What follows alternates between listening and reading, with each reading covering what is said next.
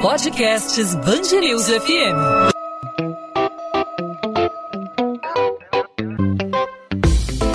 Dois às 20, com Maurício Bastos e Luana Bernardes.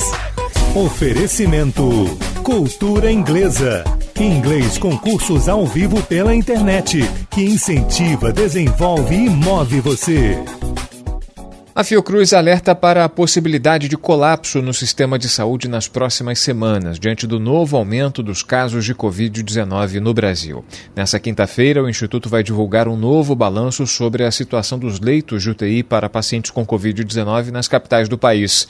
De acordo com essa nota técnica que foi divulgada nesta quarta-feira, o colapso pode acontecer nas próximas semanas, depois da maior movimentação de pessoas durante as festas de fim de ano e as férias. É o período período em que as pessoas costumam se confraternizar e, pelo visto, a população não está disposta a deixar esse hábito de lado, né, Luana? É, Maurício, ninguém está disposto a ir abrir mão do fim do ano e o Rio de Janeiro tem um dos piores cenários. Depois de atingir a marca de 100% das vagas ocupadas, a capital fluminense registrou apenas oito acomodações disponíveis nesta quarta-feira. Somando as vagas nas unidades estaduais, federais e municipais, a taxa de ocupação é de 91%. Nos hospitais particulares, só 2% dos leitos estão vagos. Segundo o último balanço da Fiocruz, oito capitais brasileiras estão na zona crítica de ocupação dos leitos de UTI destinados à Covid-19. Além do Rio, as cidades de Macapá, Fortaleza, Recife, Vitória, Curitiba, Florianópolis e Campo Grande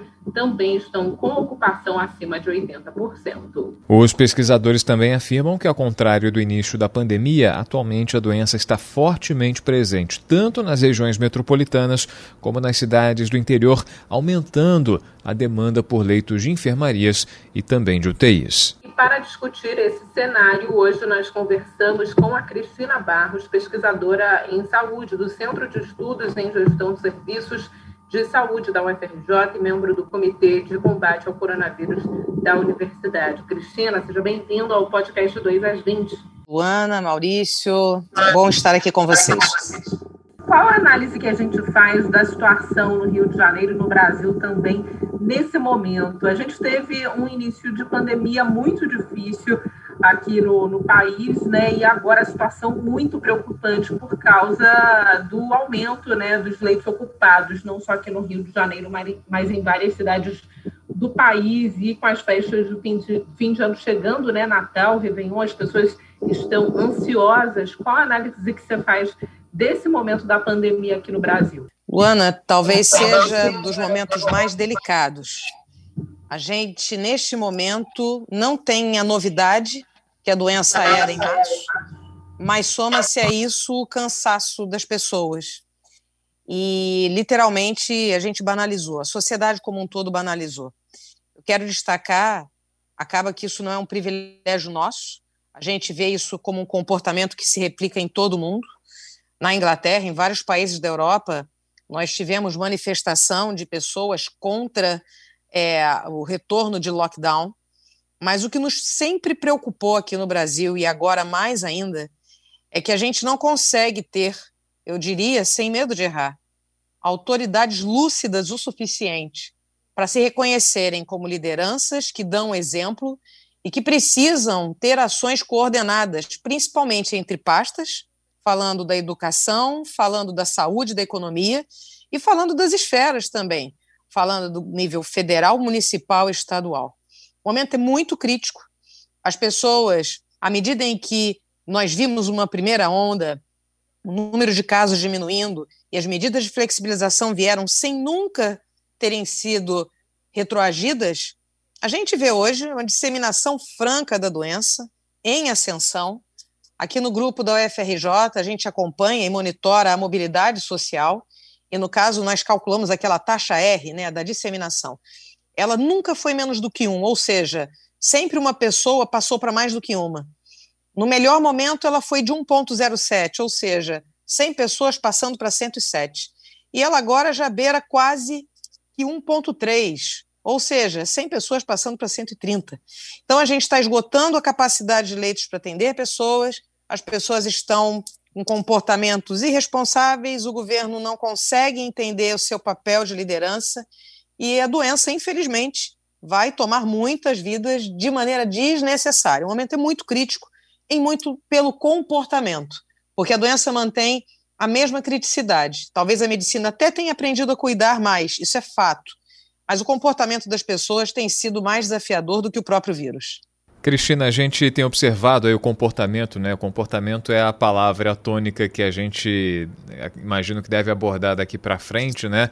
Porque as pessoas passaram meses é, trancadas dentro de casa ou de alguma forma afastadas da rotina pré-pandemia, né? As pessoas não puderam mais ir para o trabalho da forma que iam, não puderam mais comparecer a eventos, não puderam mais se confraternizar. Chegou um momento de esgotamento é, psicológico que as pessoas de alguma forma querem é, extravasar, mas não há uma, uma, uma, uma consciência né, do, do, dos efeitos desse comportamento. Né? A gente está tá observando, como você falou, governos de braços cruzados. A mobilização que a gente viu no começo da pandemia é bem diferente, né? Você estabelecendo um paralelo entre esse momento que a gente está passando agora e o início da pandemia, em que as pessoas ainda não estavam contaminadas, o Covid-19 era uma realidade apenas para um pequeno grupo que podia estar tá viajando para o exterior, pessoas é, de maior poder aquisitivo. Comparando aquele momento do início da pandemia e o atual, qual você classifica como o mais desesperador, o mais é, perigoso é, da, da, dessa, dessa onda de, de coronavírus? Maurício, excelente pergunta e nunca vai haver uma resposta exata. Mas eu te digo que eu estou muito mais preocupada agora. É uma opinião de alguma forma pessoal, mas eu compartilho dela com vários colegas que trabalham pesquisando saúde de todas as cadeiras, médicos, infectologistas, pneumologistas, pessoas de diferentes especialidades, enfermeiros, fisioterapeutas, enfim. Os profissionais de saúde estão exaustos, exaustos, estão adoecendo também. E você citou em algum momento a respeito do governo, né, da gente ter lideranças por vezes braços cruzados. Eu diria para você do que pior é do que estarem de braços cruzados é que elas talvez estejam nos dando literalmente socos, socos no estômago com declarações completamente absurdas.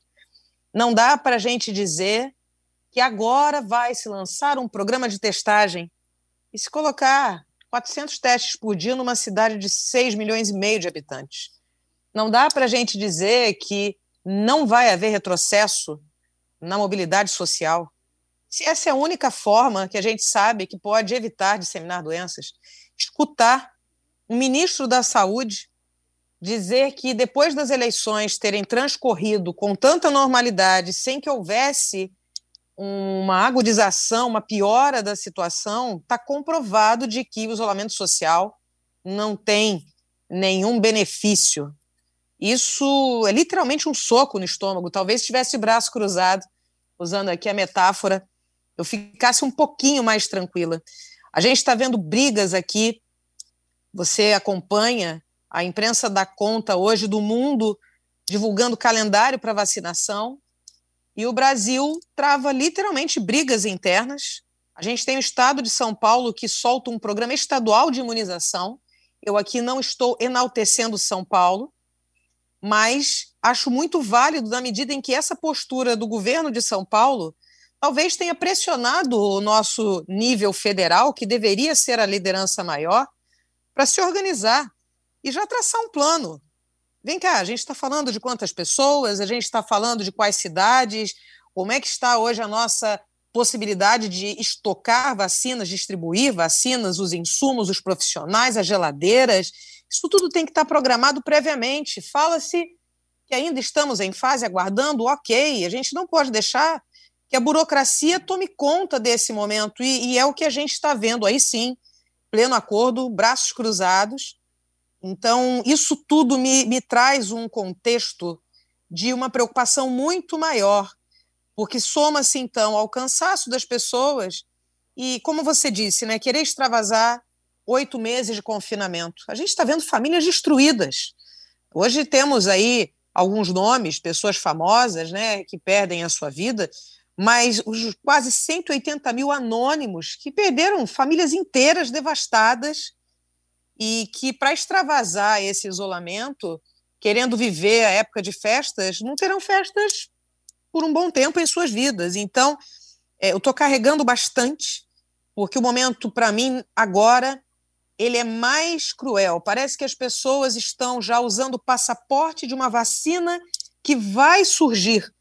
Só que até que a vacina chegue no braço de cada um, chegue a segunda dose, passem 28 dias e a gente tenha a população vacinada, a doença vai se disseminar. Então, hoje a gente pode estar perdendo uma vida de maneira desnecessária, como resultado dessa equação cruel: comportamento de pessoas, governos que não se antecipam, que não se mobilizam e que prestam um desserviço com as suas declarações e não tomam as medidas que precisam tomar, nem para dar conta de atender a fila de pessoas hoje que aguardam por vagas em hospitais, mas muito menos para evitar que elas cheguem a esse ponto, porque a gente precisa sim retroceder na flexibilização, intensificar fiscalização.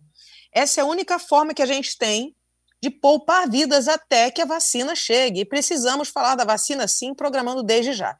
Então, isso tudo me dá, nesse momento, somado à exaustão, e aí falando dos profissionais de saúde que estão dando vidas, estão vendo as suas famílias também sofrerem, se exaurem da mesma forma que toda a sociedade, mas ainda por cima tem que lidar com o desafio do cuidado a cada dia e literalmente saindo do trabalho e vendo pessoas sem máscara que para nós é praticamente um deboche daquilo que a gente vê todo dia dentro de um CTI. Então, por isso, o momento para mim agora ele é muito mais tenso e mais preocupante. Nós estamos conversando aqui no podcast 2 às 20 com a Cristina Barros, pesquisadora em saúde do Centro de Estudos em Gestão de Serviços de Saúde da UFRJ e membro também do Comitê de Combate ao Coronavírus da UFRJ. Cristina, você falou que as pessoas estão usando também é, já né, passaporte da vacina, acho que as pessoas estão é, ansiosas aí para a chegada da vacina, mas essa é uma realidade, pelo menos para a maior parte da população,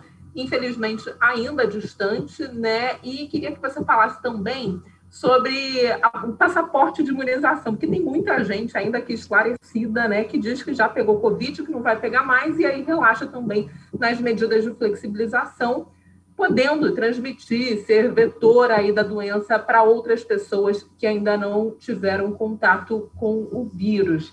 Queria que falasse sobre isso, né, sobre essa situação, porque acho que a gente vive um, infelizmente, um momento de desinformação, é, em um momento de. Acho que as pessoas criam né, umas teorias para tentar flexibilizar e tentar voltar à vida normal. Né? Exato, Luana. Eu tive Covid e eu não posso aqui dizer para você que, de alguma forma, né, por ter tido, e eu fiz também o exame de sorologia, eu tenho anticorpos. É, eu não vou te dizer que isso, de alguma forma, me dá alguma tranquilidade mas em nenhum momento eu, eu derrubo a minha guarda. Eu uso máscara, eu não aglomero, eu lavo as minhas mãos, porque eu sei, como você bem disse, né? Eu posso ser vetor, ou seja, eu posso carrear, eu posso levar o vírus de um lugar para o outro. Eu entro aqui no elevador para descer, circular, coloco a mão na chamada, alguém espirrou, o vírus ficou ali, veio para minha mão, eu cumprimento outra pessoa na rua que coça o nariz, pronto. Eu fui o vetor, eu levei. Da mesma forma, eu também não sei o quanto que essa minha imunidade ela é permanente. E hoje a gente está vendo a sociedade acompanhar a produção de estudos científicos online, não só pela conectividade, mas toda a possibilidade da internet, a cobertura e a importância dessa pandemia. Mas eu queria aproveitar esse espaço e deixar uma mensagem aqui. Um profissional de saúde, ele leva, no mínimo, uma década para se formar entre uma faculdade, uma especialização, uma experiência mínima. A gente está falando de profissionais que têm uma vida dedicada à pesquisa para chegarem a uma conclusão que a sociedade hoje se acha dona, porque fez a leitura do resumo de um estudo que saiu numa revista é, europeia a respeito de alguma coisa sobre a Covid. A gente está falando de uma doença que fez um ano agora que ela surgiu. Então, não há como saber se a imunidade leva mais de um ano para desaparecer, se será permanente, se será provisória, em que grau, não dá para saber. É claro que existem muitos estudos, e isso é a maneira certa de se fazer ciência. Vão se identificando padrões, grupos controle, uma série de critérios científicos rígidos para que a gente vá publicando essas conclusões e os pares, né, a academia possa debater e ao longo do tempo isso vai dando um corpo de conhecimento, uma solidez de conhecimento e vai nos dando segurança. Então é claro que quando a gente vê um estudo hoje que fala a respeito da, da diminuição da imunidade, temos que considerar, é possível. Por outro lado, não existe no mundo até o momento relato de uma segunda onda de infecção provocada por reinfecção. Isso também não pode ser desconsiderado. Só que o ser humano quer certezas e a gente não tem essa certeza por parte da medicina, que só matemática, né? E que ainda assim, dependendo, nem sempre 2 mais 2 dá 4. Então, nesse momento, a gente precisa entender que não temos certeza absoluta sobre estarmos seguros para uma reinfecção, Sabemos que, assim como, por exemplo, a influenza, todos os anos é necessário que se atualize a vacina, que a gente se vacine de novo. Quem sabe o novo coronavírus tenha esse mesmo perfil. Então, nem sobre vacina, se ela vai dar uma imunidade duradoura, a gente pode ter certeza, mas a gente tem que viver um dia por vez e com a certeza do dia de hoje. E a certeza de hoje é: não aglomere, use máscara, lave as mãos, Saia de casa se precisar e com responsabilidade. A gente sabe da saúde mental, também é importante você ver pessoas, mas você não precisa aglomerar sem máscara, literalmente debochando e descuidando do outro.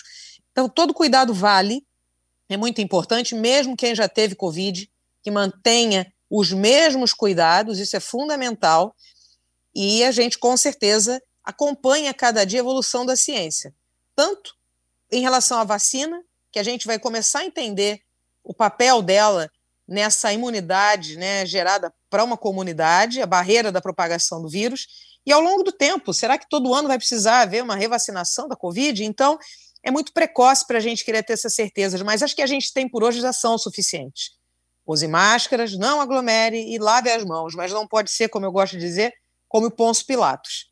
Tem que ser a lavagem das mãos com água e sabão. Usa álcool gel se tiver mas não lave as mãos da sua responsabilidade nessa cadeia de transmissão, como você muito bem falou. Falando em lavar as mãos, né? Quem não pode lavar as mãos são realmente as autoridades. E falando nas certezas, né?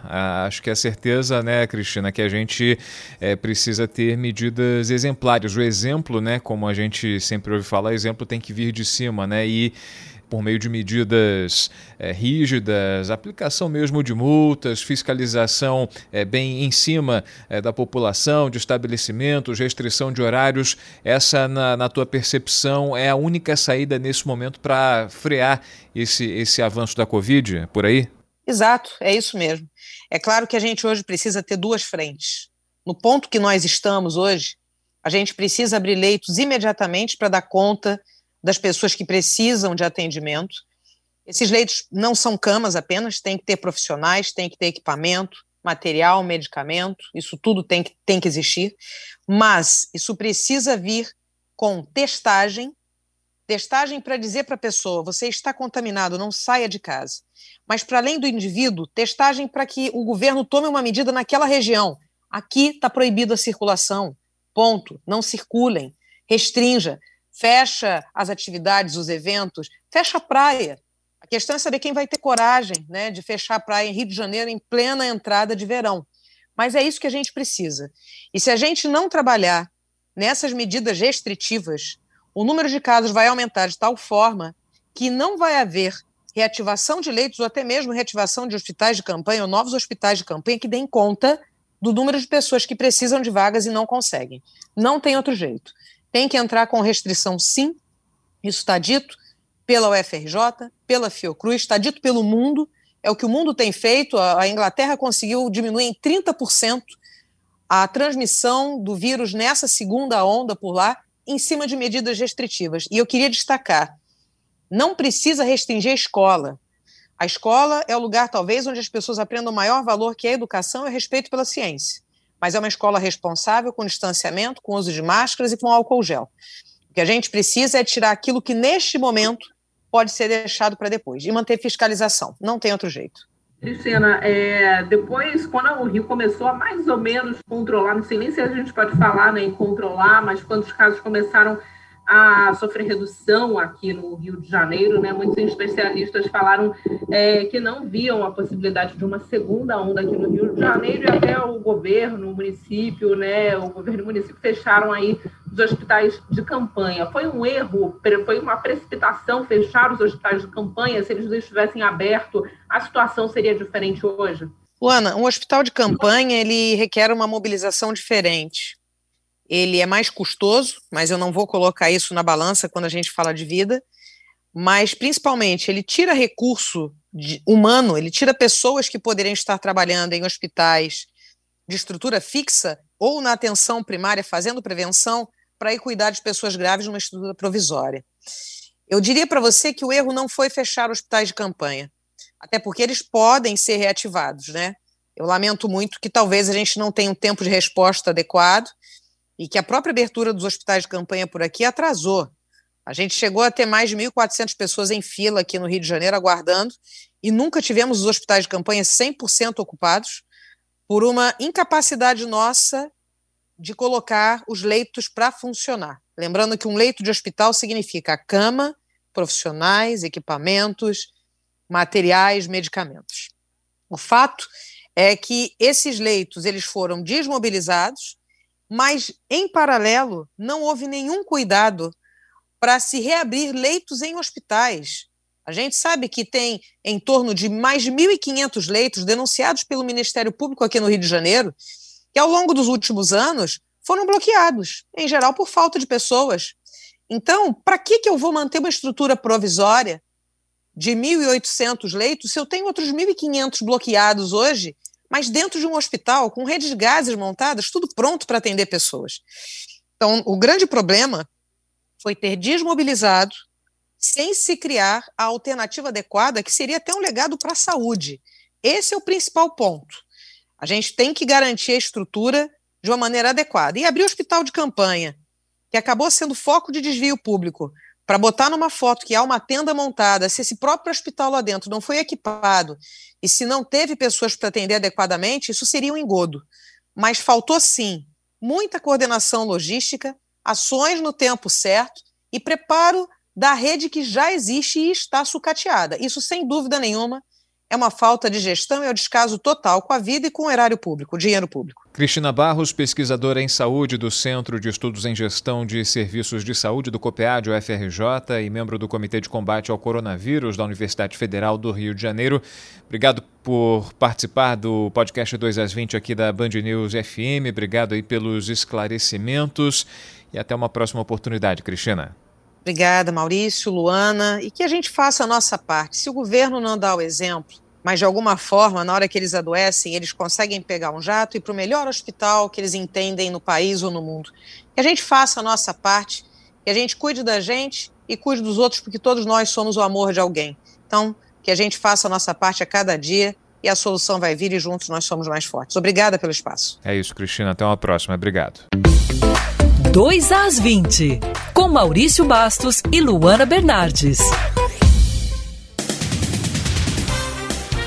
A Polícia Civil tenta identificar os perfis falsos usados para anunciar a venda de uma moto em São Gonçalo, na região metropolitana do Rio. O golpe resultou na morte de um jovem de 21 anos. Jean Marcos e um amigo marcaram um encontro com o suposto vendedor do veículo e foram até a estrada Raul Veiga. No entanto, os dois foram abordados por dois criminosos. Um deles atirou contra a vítima e fugiu. De acordo com a Polícia Militar, o amigo da vítima conseguiu correr e pedir ajuda a policiais do programa Segurança Presente, mas quando os agentes chegaram ao local, local já encontraram a vítima morta. O carro roubado foi abandonado pelos criminosos que conseguiram fugir.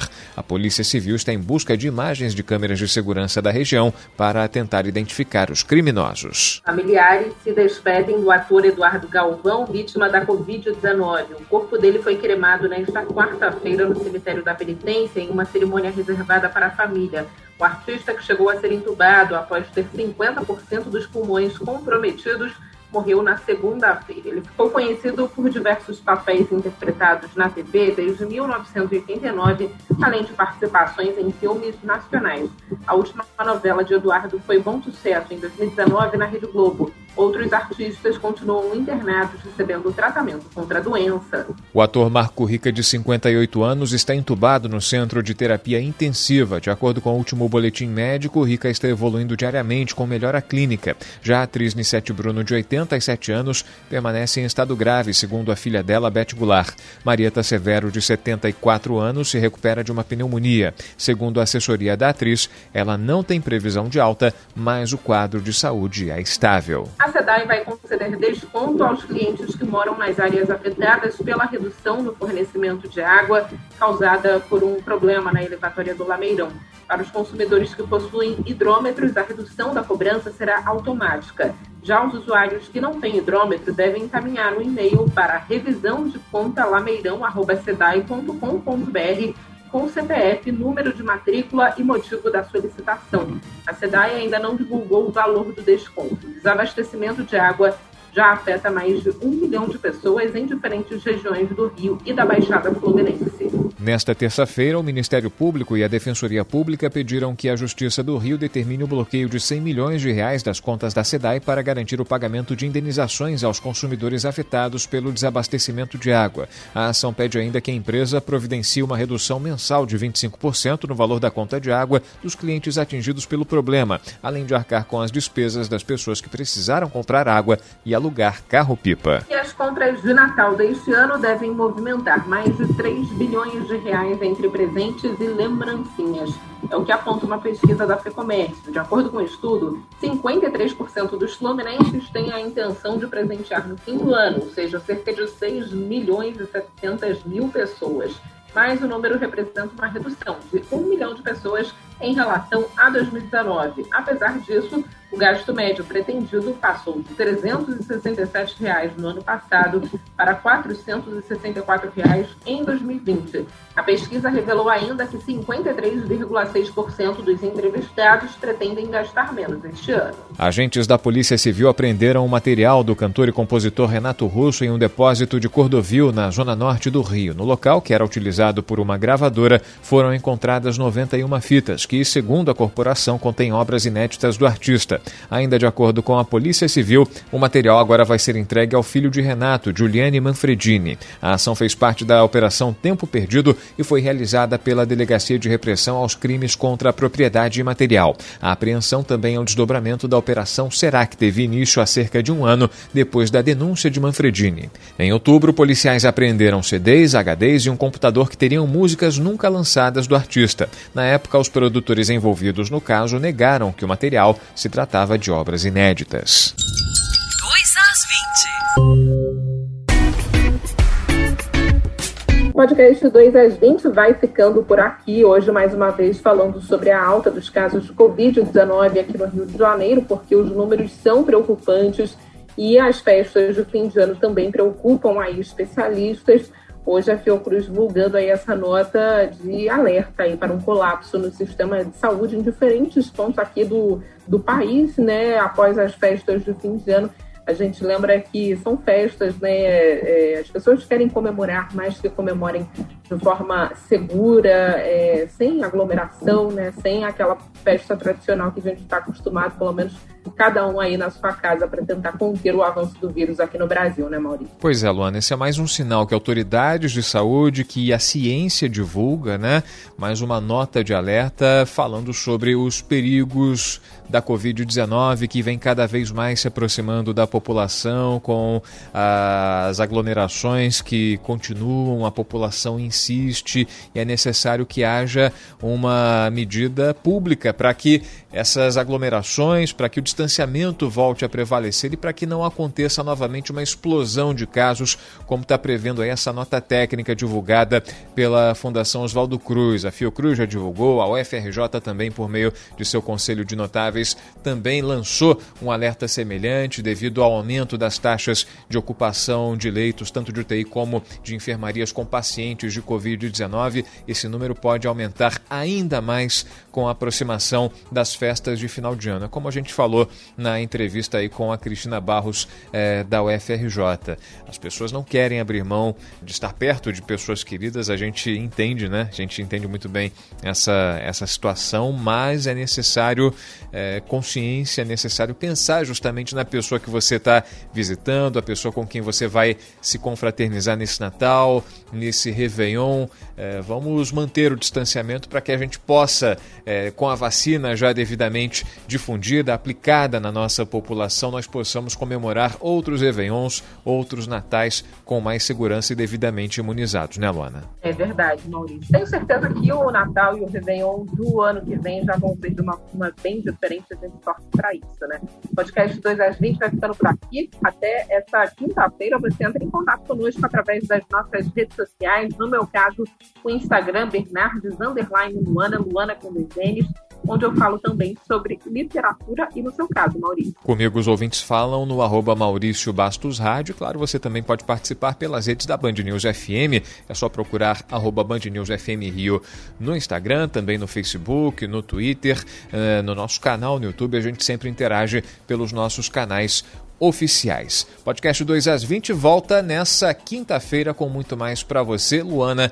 cumprindo home office, trabalhando direto de casa, do cantinho ali da sua grande biblioteca eh, na zona norte do Rio de Janeiro, aqui nos estúdios do grupo Bandeirantes, tocando mais um podcast 2 às 20. Encontro marcado, né, Luana? Encontro marcado, Maurício. Até lá. Tchau, tchau.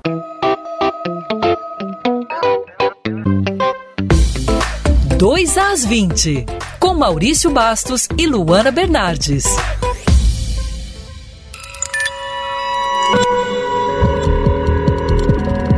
Podcasts Bangerils FM.